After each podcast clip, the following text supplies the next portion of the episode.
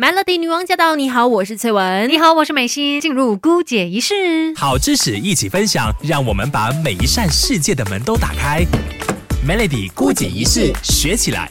耶！今天的姑姐医师呢，要跟你聊一聊，观察一下自己的身体，看看你有没有这个吞咽力啊，或者是喉头的那个肌肉的部分哦，你感觉到它有退化的迹象。对，因为其实我们人会老嘛，不同的部位呢，它都会慢慢的越来越对，没有这么像我们年轻的时候运作的这么好。嗯。可是呢，有一些地方，我觉得我们真的是会比较容易忽视的。对。像今天我们要聊的这一些，你说就是吞咽能力呀，吞咽力，对，这一些都是可能大家不会第一时间去在意它。是你可能会觉得说，哎，我常常吃东西呛到，你不会把它联想成是可能你的这个喉咙的肌力退化的一个特征或者是现象。对，所以就要小心了，因为呢，根据语言治疗师的这个解释啦，他们就说，四十岁之后啊，其实我们的脸部、我们的舌头啊、喉咙肌肉呢，都会开始退化，然后再加上可能这个唾液分泌减少哦，就会很容易出现一些吞咽的障碍。是的，所以呢，其实尽量呢，提早的去训练一下喉咙周。边的一些肌肉延缓老化，养成这些习惯呢，去防止它有这个衰弱的迹象出现。是，那到底是哪一些症状表示到说你的吞咽能力它是有衰退的迹象呢？注意听了，第一个就是你的喉咙经常会有一些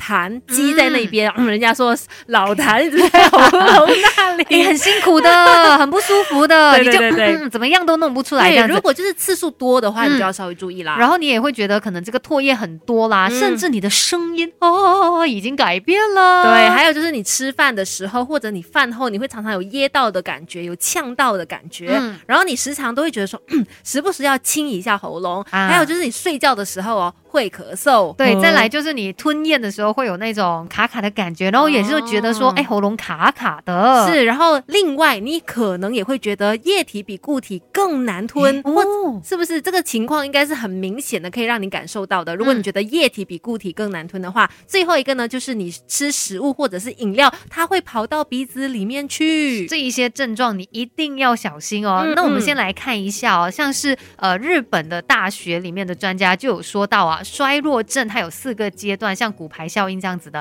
一开始你会就是有步行困难呐，然后会减少外出，再来呢就是记忆力衰退，然后心情会郁闷，之后就是口干舌燥，难以吞咽，最后就会扩大为全身性的衰弱。所以他就说，守住我们的喉咙也是预防衰弱症它连锁反应的一个关键呐。真的，那我们要怎么样知道说自己的喉咙或者我们的吞咽力有没有下降呢？可以通过这个方式哦，专家就。建议你呢，可以试着用手指伸进脖子跟喉咙的交界处。我知道这个方式呢，听起来很像抠喉哦，你可能一不小心会可能会想要吐，但是对我觉得你可能这个时间缩短一点，不要那个手指伸进那个嘴巴里面很长时间。你就是伸进去之后，你先感受一下，你这个中间呢有没有缝隙？如果说没有缝隙的话，就表示你的喉咙跟喉结没有往下掉。但是如果你的手指碰进去是很空有空隙的话呢，就表示你的喉头已经开始往。下移了啊，所以这是一个检测的方式啦。但是如果你真的也不懂怎么做的话，当然就可能可以去找医生，让他来帮你做一个鉴定。嗯，可是我们吞咽能力真的是非常的重要的哦。那其实像说到这个喉头它往下掉的话，就是因为咽喉啊，还有舌头周边的肌肉，它已经没有力去拉住了，就会形成这个口腔肌肉衰弱症。是的，其实当我们的喉咙周围的一些肌群哦缺乏训练啊，拉力不足的时候呢，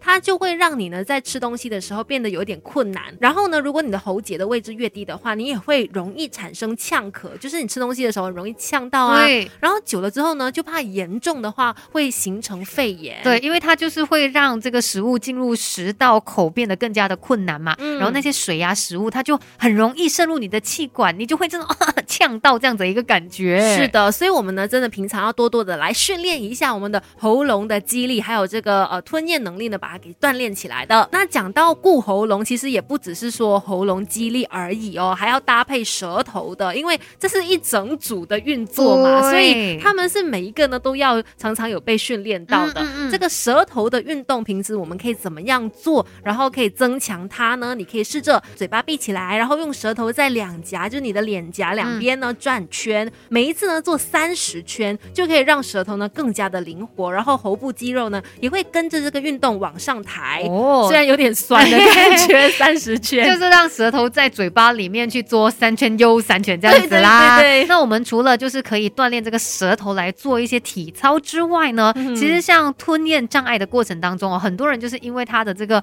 唾液腺的退化，然后造成他有口干啊、口水分泌不足嘛。嗯那专家也建议说，你可以用手来按摩，就刺激你两颊的这个腮腺，还有就是下颚旁边的这个舌下腺。以及下巴内侧呢，它有一个凹陷的地方，有这一个汗下腺哦。反正你就是按摩这些地方，就可以帮助你刺激唾液的分泌。对，主要就是脸颊两旁啦，还有你的脖子的中间的那些地方，有一些血啊，或者是一些线的部分，经常去按摩它就对了。嗯，所以就可以用这些方式呢，让你的这个吞咽能力哦，它不会这么快的衰退。但是还有其他的方法呢，可以帮助我们锻炼喉咙肌力的。是什么呢？我觉得蛮好玩的，就包括说，你可以试着多一点讲话，然后多一点唱歌，或者你看书的时候呢，用念出来的方式，嗯其实都有办法呢，帮助你逆转老化，强化肺部的功能的。所以看来我们是有一直在做这个训练、啊，对耶 因为我们每天都 要说四个小时。可是我还是经常会吃东西 呛到，我是怎么回事？下一次我就说少一点，哎，就让你都一个。人讲到完就可以了。或者是不要这样，或者是那个专家有建议另外一个方法，你可以多点练习吹气球。哦，吹气球很累耶，但是他这个训练呢，他能够帮你锻炼你的肺活量是第一，再来呢，对于你的喉咙周边的肌肉呢，也是一种训练，它对于这个帮助是很大的。嗯，所以如果下一次有谁办生日会啊，你可以先举手说我要帮忙，是负责那个吹气球的人。是，就在做一个锻炼了，然后另外呢，其实